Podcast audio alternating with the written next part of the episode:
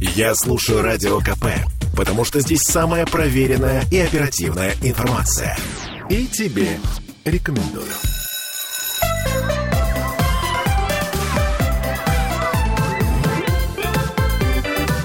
Родительский вопрос.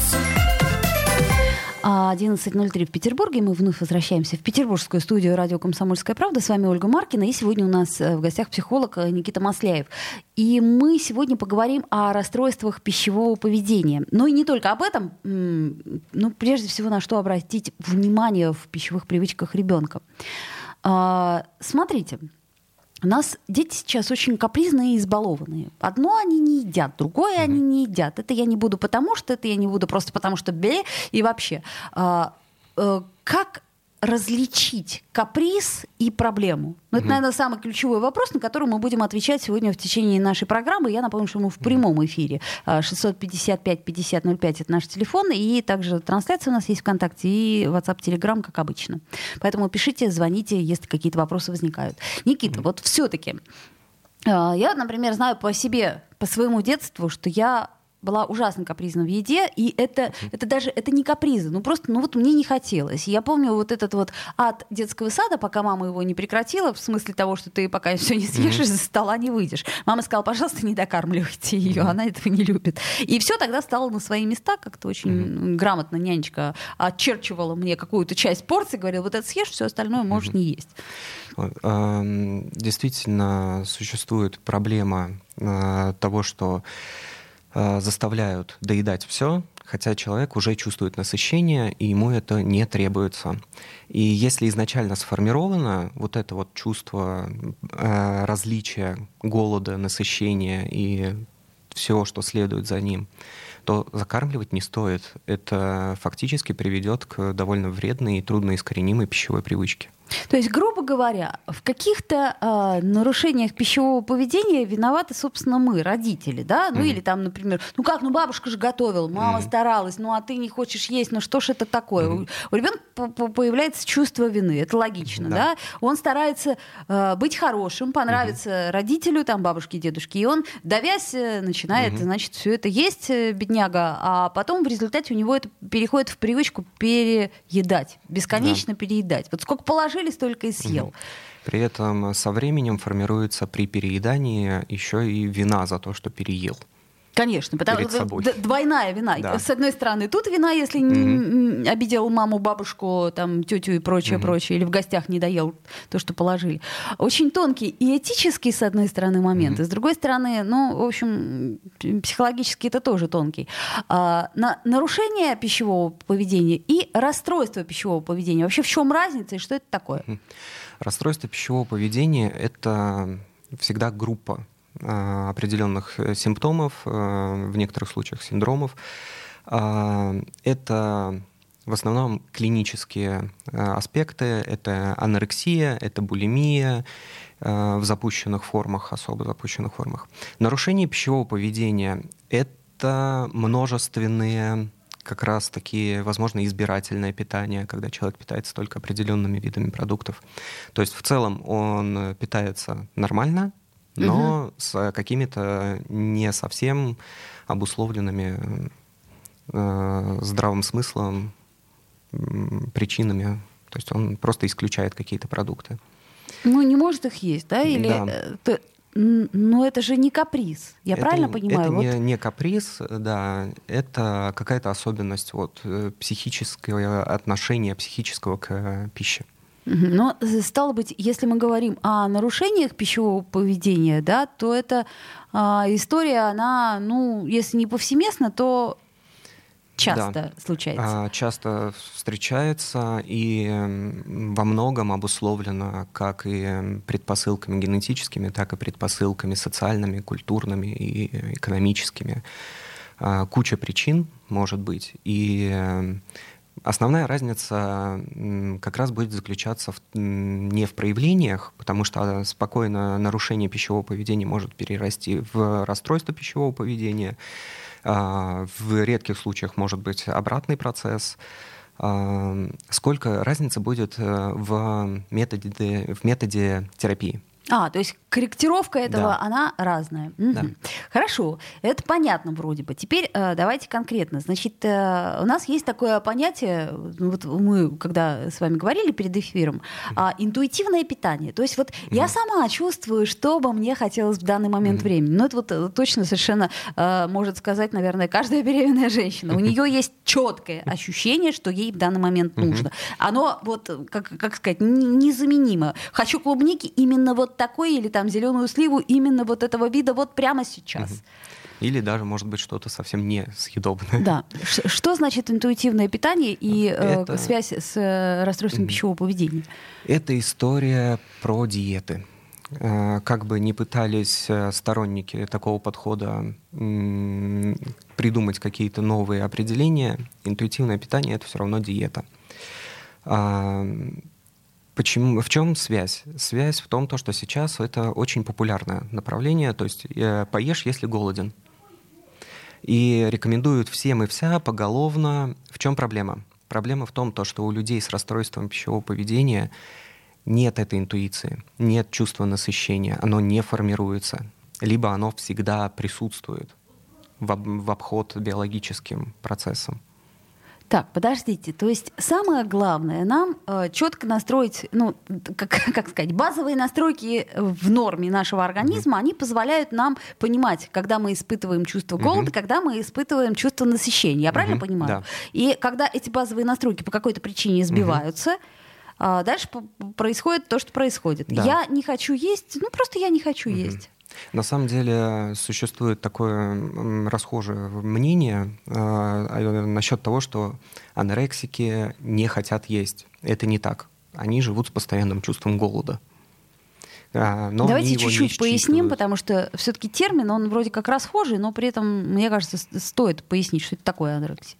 Анорексия — это истощение, в общем-то, тела, организма за счет ограничения питания. То есть это сознательное ограничение питания для того, чтобы, да? Да. А, На самом деле э, вопрос открытый, насколько оно сознательное. Многие приходят в анорексию не совсем осознанно. А, Кто-то приходит в э, расстройство пищевого поведения не только в анорексию, но и в булимию а, за счет того, что там, кто-то сказал, что человек поднабрал в весе, это сильно задело. А Для кого-то становится в определенном возрасте, да, в подростковом особенно, важно общественное мнение, э, соответственно, общественное давление, и человек э, приходит а, через диеты, через ограничения, через э, неподъемные физические нагрузки в состоянии анорексии. Подождите, у нас есть, значит, девочки и мальчики, Мгм. подростки. Есть ли какой-то процент, э, вот по вашему наблюдению, А Кто больше Да. склонен? кто больше склонен к расстройствам А, пищевого поведения? Тут я пойду наперекор статистике, потому что ста- статистика говорит определенно, что больше девочек, девушек, женщин подвержены Да. расстройствам пищевого поведения. А, На деле, в практике, а, каких-то объективно наблюдаемых а, перераспределений, то есть вот только вот девочки подвержены, э, я не встречал. Почему объясню? А, Чаще всего мальчики, мужчины и так далее э, не считывают этот момент. То есть э, нередко насчет там, внешности девочек там, переживают сами девочки, родители и так далее. А на мальчиков, в общем-то, не особо обращают внимание. То есть, ну, поднабрал и поднабрал. Ну да. Ничего Побегаешь, страшного. скинешь, Да. в конце Побе- концов. Побегаешь, скинешь.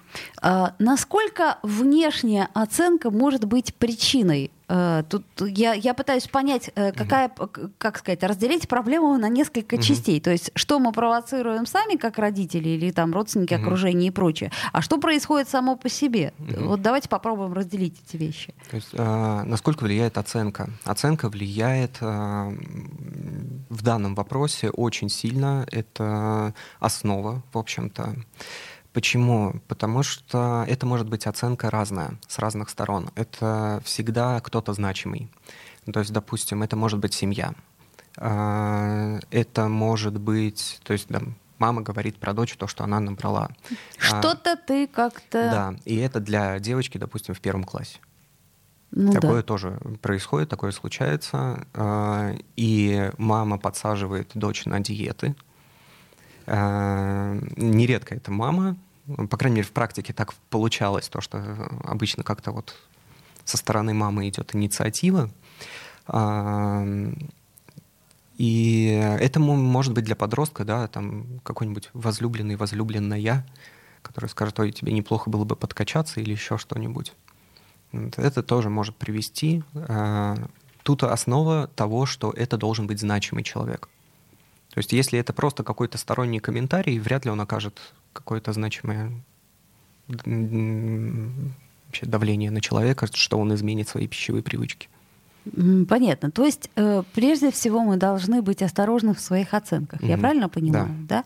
А, хорошо. А как реагировать, предположим, на собственное замечание подростка «мама, я толстая» там, mm-hmm. или, ну, или «я толстый»? Mm-hmm. Сейчас существует э, довольно такое распространенное социальное мнение о том, что успешный человек это худой такой, подтянутый, спортивный и никак иначе. А, подождите, то есть мы, мы, у нас просто угу. до паузы остается буквально 20 секунд. То есть получается, что у нас э, за последние там условно 20 лет э, угу. есть некий глянцевый образ, которому мы угу. должны соответствовать. Туда же и фильтры, да, вот угу. эти вот все, э, так сказать, фотографические, и вообще образ жизни, который угу. нам транслируется непонятно кем.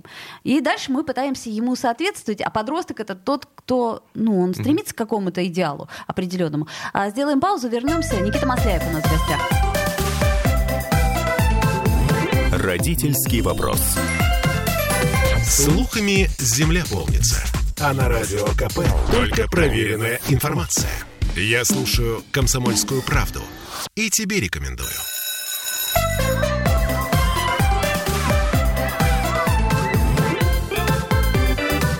Родительский вопрос. 11.16 мы продолжаем э, с Никитой Масляевым обсуждать расстройство по, по пищевого поведения, но не только. Мы пытаемся понять, э, в чем э, корень, что мы можем сделать, и, к слову сказать, кому, к какому специалисту обращаться, каким образом, если вы поняли, что это действительно проблема, а, пытаться ее решить. Мы остановились с вами на неком глянцевом образе, угу. который нам транслировался в течение последних там ну, приличное количество угу. лет э, для того, чтобы у нас сформировалось некое а, понятие о том, каким должен быть молодой человек, каким, угу. какой должна быть девушка и прочее, прочее, прочее. На самом деле это образ не только последние лет 20, это образ, который временами так или иначе появляется. А, можно вспомнить даже там, 20-е годы прошлого века, опять же, вот этот вот идеальный силуэт, э, прямоугольник, худоба и так далее. 90-е тоже э, уже худоба в большей степени, наверное, даже. А, и да, вот эта вот история успешного успеха, то, что там я похудел и все сразу в жизни наладилось, Да-да-да. А, они, к сожалению, не работают мир так не работает. Ну, и как мы того, видим, человек... работает мир так. Мир так любит считывать эту картинку. Но когда человек э, действительно начинает худеть усиленно, изнурительными тренировками, голоданием и так далее, он в какой-то момент обнаруживает то, что «Ой, я похудел, а все остальное что-то никак не поменялось». Странно. Да, странно. И, Счастливым я от этого не стал. И тут может возникнуть э, большая проблема, то, что у человека может сформироваться мнение, а я недостаточно похудел. А я недостаточно ага. приложил усилий. Судя по всему, это и есть корень анорексии, да? Э, в какой-то мере, в определенном mm. смысле, да. То есть в определенном случае это вполне себе может быть так.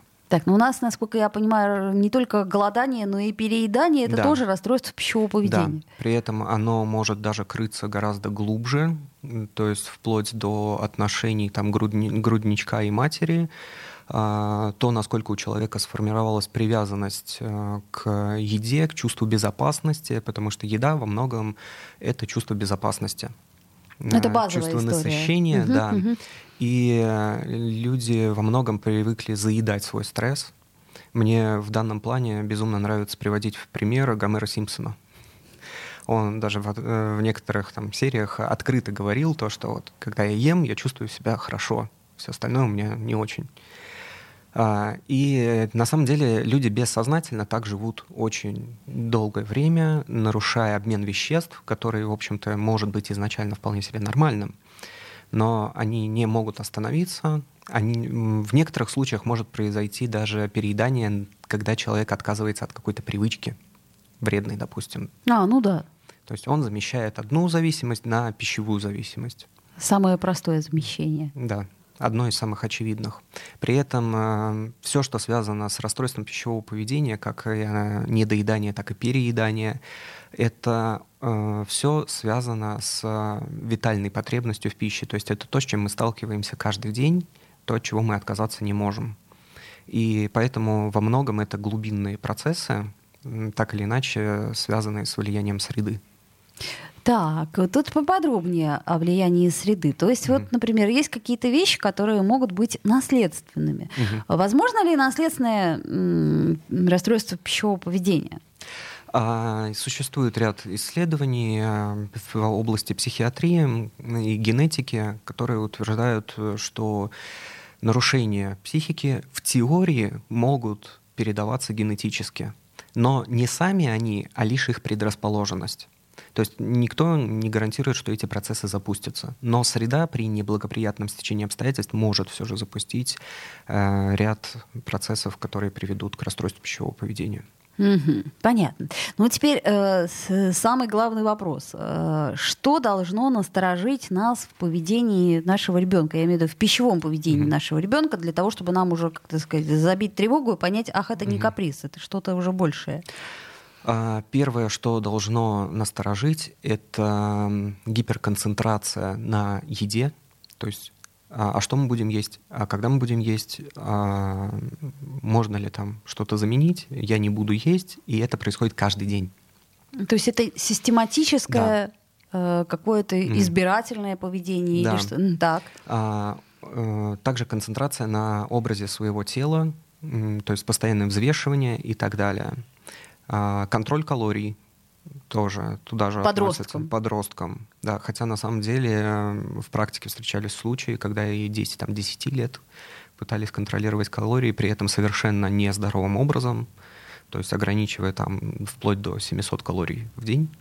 То есть фактически это уже опасно просто для жизни.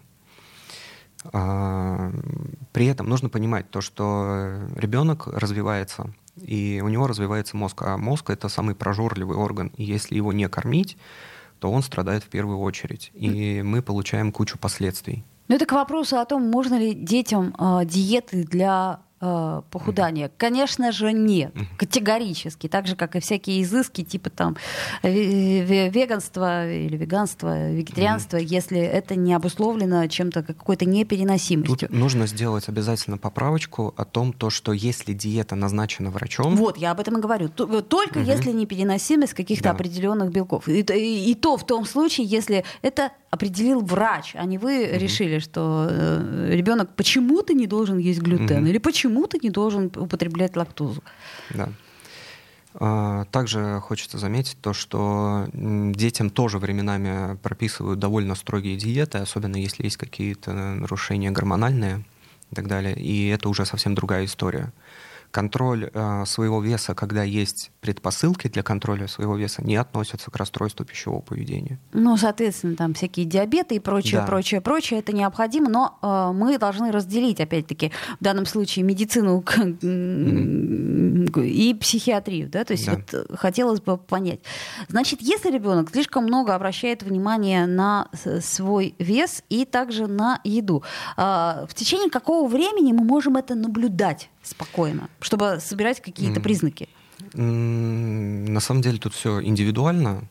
Все зависит от того, каким путем человек пошел, э, начал входить в это состояние э, расстройства пищевого поведения, потому что временами это просто невозможно считать. То есть это настолько еле заметные нюансы.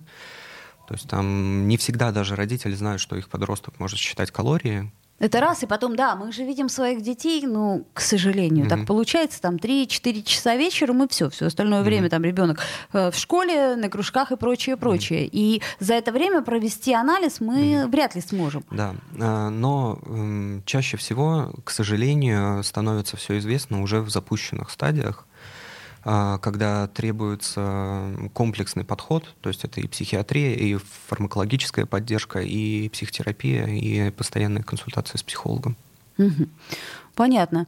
А, как не доп... Значит, давайте еще попробуем перечислить причины, по которым э, может так случиться, что мы сами являемся, так сказать, проводником вот этой вот проблемы. Mm-hmm. вот, э, предположим, я думаю о том, что если девочка в начальной школе, да, ну, вряд ли ей самой в голову придет эта идея. Но при этом она видит, что мама бесконечно сидит на каких-то диетах, мама бесконечно считает эти калории. А, ну, а мы знаем, как взрослые, как, как дети иногда хотят быть взрослыми, и для начала они начинают в это играть, как минимум, правильно? Да.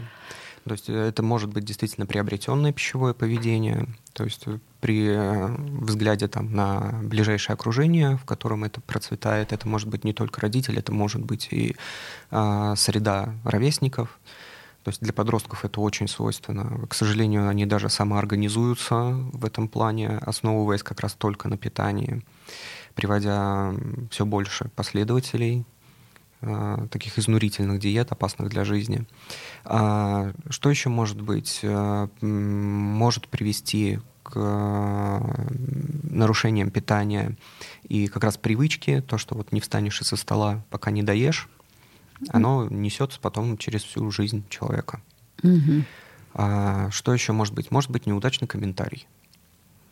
Ну, тут э, прежде всего мы должны еще раз э, напомним э, контролировать свои эмоции по отношению к ребенку и понимать, что то, что для нас Хотя, кстати, вряд ли кому-то mm-hmm. понравится, если коллеги на работе скажут, что ты прибавил mm-hmm. в весе. И вряд ли кто-то э, этот комментарий пропустит мимо ушей, мне mm-hmm. кажется. А тут, если это речь идет о подростке, то, естественно, его это mm-hmm. не просто ранит, а в нем это поселит зерно сомнений, mm-hmm. и он начнет искать способы, э, не обращаясь при этом к родителю, Каким образом это все решить? При этом нужно понимать то, что в каких-то случаях а, человек сам может определить для себя то, что вот у него проблемы. К сожалению, это происходит э, часто. Почему, к сожалению, сейчас поясню? Потому что происходит это уже, когда все очень сильно запущено, когда человек обнаруживает там, себя э, после еды, постоянно он все, что съел из тела разными путями, отправляет. При... Ну, это вот булимия, например, да? Да, да. Угу. При этом вот еще один момент, э, как обнаружить у подростка, чаще, к сожалению, подростки страдают подобным, а, какие-то проблемы с расстройством пищевого поведения, это наличие таблеток мочегонных и слабительных. Mm, даже так? Да. То есть... Это очень распространенный метод. Ага, но это уже совсем э, история, которая опасна для жизни. Да. А, друзья мои, я напомню, что мы в прямом эфире, и, может быть, э, вы каким-то образом сталкивались э, у своих детей с подобным поведением, или, может быть, вы сами как-то э, сталкивались со своим таким поведением и э, не очень понимали, как это преодолеть, э, к кому обратиться. Ну вот, собственно, мы э, в следующей части нашей программы поймем весь путь, что делать, если mm-hmm. ты понял, что проблема существует. А сейчас сделаем паузу, новости послушаем, вернемся в эфир. Родительский вопрос. Я слушаю радио КП, потому что здесь самые осведомленные эксперты – и тебе рекомендую.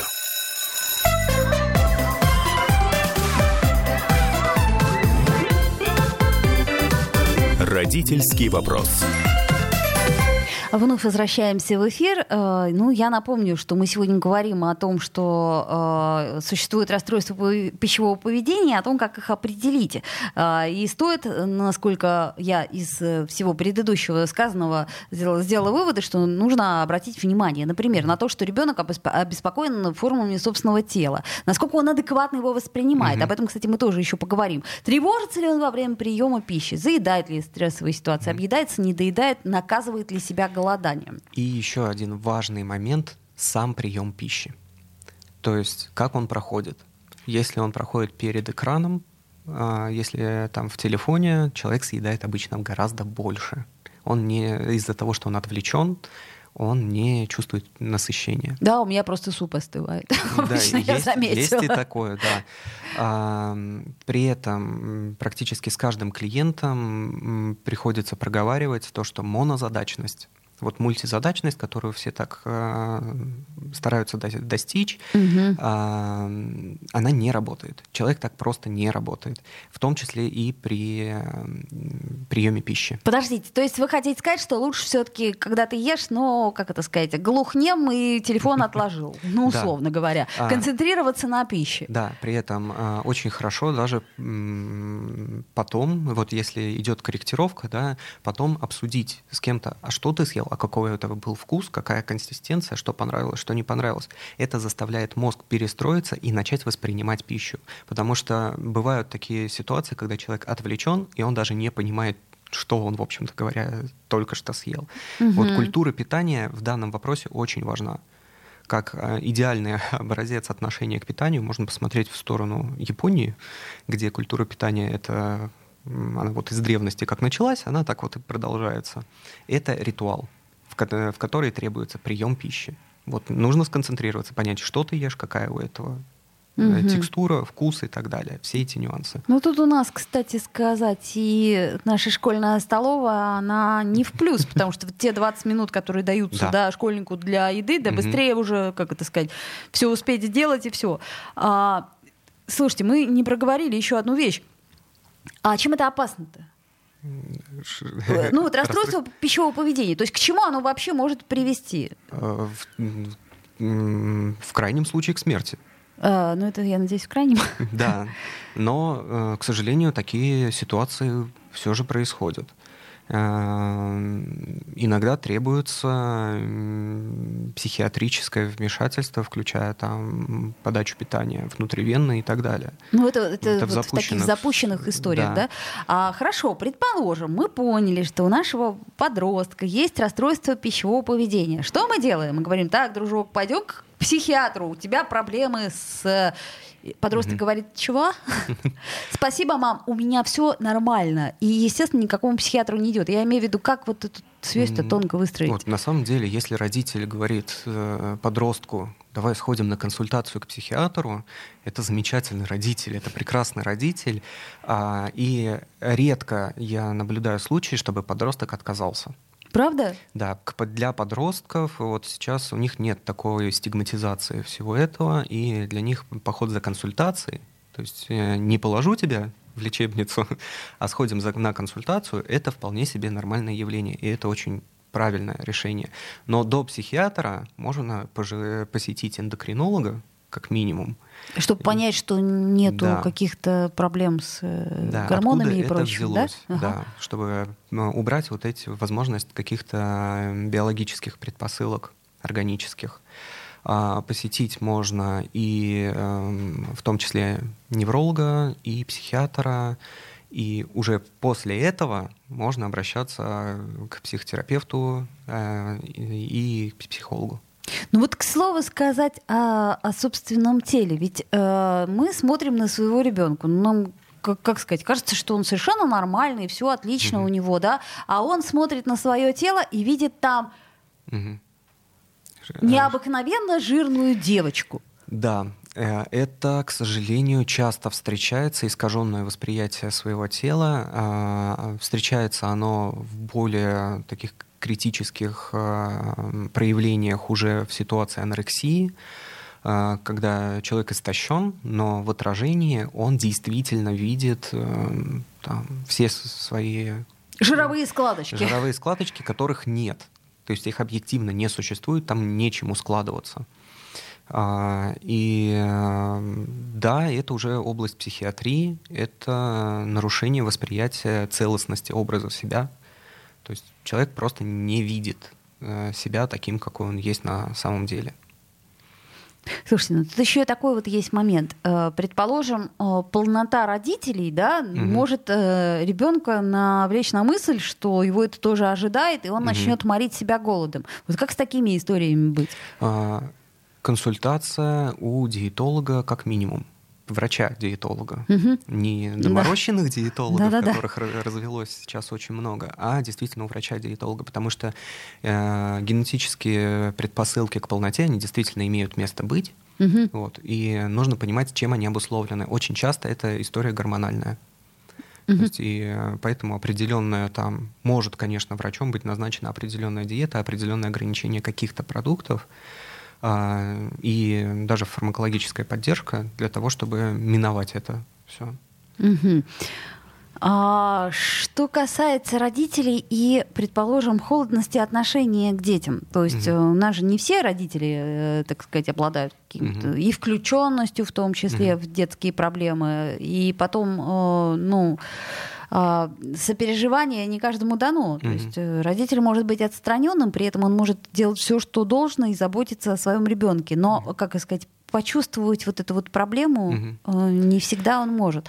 А каким образом влияет э, психоэмоциональная связь с родителями на эту а, историю? Коренным образом влияет, э, поскольку еда — это чувство безопасности, это чувство удовольствия, это чувство теплоты, как раз эмоциональной. То есть вот это вот базовое кормление грудью, да, да которое э, дает э, младенцу чувство безопасности, которое прямо напрямую у него связывается с едой. Да. Ага, понятно, так. И эмоциональная э, холодность, допустим, в более позднем возрасте э, может привести как раз к попытке заместить вот этот вот недостаток эмоциональной э, связи через еду. Так тогда получается, смотрите, если мы э, подростка, который переедает систематически, угу. ведем, условно говоря, к психиатру, понимая, что у него проблема, и тут выясняется, что проблема-то не совсем у него. Да, а это является и... следствием длинной-длинной цепочки отношений и наших. И это очень часто так на самом деле происходит. Проблема чаще всего не конкретно у подростка, а, проблема в семейных взаимоотношениях, и это требует системной семейной терапии, то есть, э, к сожалению, э, решить проблему э, расстройств пищевого поведения индивидуально с подростком может быть и можно, и это даже имеет там свои результаты, но это гораздо сложнее, чем провести семейную терапию. Потому что часто основа как раз в внутрисемейных взаимосвязях. Ну вот я сейчас э, поставила себя на место родителя, который слушает это и думает, да, действительно, есть проблемы. Но вот еще ходить к психиатру, где я найду столько времени. Давайте-ка попробуем решить эту проблему, что называется, на дому и самостоятельно. Это возможно? На дому самостоятельно, когда проблема уже есть, э, ну, наверное, в идеальном мире это может быть и возможно, но лучше, если нет желания сходить к психиатру, сходите к психологу. Угу. Системная терапия — это область психологии, в первую очередь. Так что сходите, пообщайтесь. А, можете получить э, также в нашем в нашей организации помощь. Да, к слову сказать, у нас есть социальный приют «Транзит», которым работает э, Никита Масляев. И там, насколько я понимаю, и по этому поводу тоже есть да. горячая линия. Если да. можно, да, вы тогда скажете. Горячая линия и для подростков, и для родителей 24 э, часа. Обращайтесь. А консультации проводятся 7 дней в неделю. Так что, То есть включая выходные тоже? Включая выходные, угу. включая вечера. Угу. То есть э, мы работаем до 9 часов, до 8 часов можно записаться на консультацию. Э, заранее предупреждаю, что на, на семейную консультацию требуется больше времени, поэтому чуть раньше нужно записываться. Угу. Планируйте свое время. Ну а если нас сейчас слушают взрослые люди, которые, ну я вот, например, даже среди своих знакомых и там близких родственников понимаю, что ну, угу. у многих существует вот именно такое понятие, как расстройство пищевого угу. поведения. А, Возможно ли с этим справиться самостоятельно? Но если ты уже взрослый, состоявшийся человек, и ты понимаешь, mm. что проблема есть, но я не хочу никуда идти. Чаще всего так и бывает. Эм, в теории, э, в большой теории это реализуемо. Однако так рисковать, когда мы говорим о расстройстве пищевого поведения, не стоит. Лучше обратиться к специалисту. Это, во-первых, э, минимизирует количество срывов, это даст поддержку, даст ресурсы на дальнейшую работу очень, когда мы говорим о расстройствах пищевого поведения, очень легко сорваться с намеченного пути к выздоровлению. Ну, еще раз напомним, что самое главное это обращать внимание на то, э, как ест ваш ребенок, что он ест, э, какие, предположим, есть. Кстати, даже в младенчестве, насколько я понимаю, тоже есть какие-то проблемы с пищевым поведением. Там тоже твердую пищу неспособность пережевывать. То есть нужно четко анализировать и как можно скорее обращаться к специалисту. Да, и то еще такой немало, немаловажный угу. момент — это полезная и вредная еда. Вот этих понятий, в общем-то, не существует. Это нужно понимать. К слову сказать, да. А, итак, если ребенок объедается, не доедает, наказывает себя голоданием, это мы говорим в частности все-таки о подростках, а, обеспокоит формами своего тела, неадекватно его воспринимает, ну, мы тоже видим, то на это обязательно стоит а, обратить внимание родителям, потому что за нас наши проблемы не решит никто. Родительский вопрос.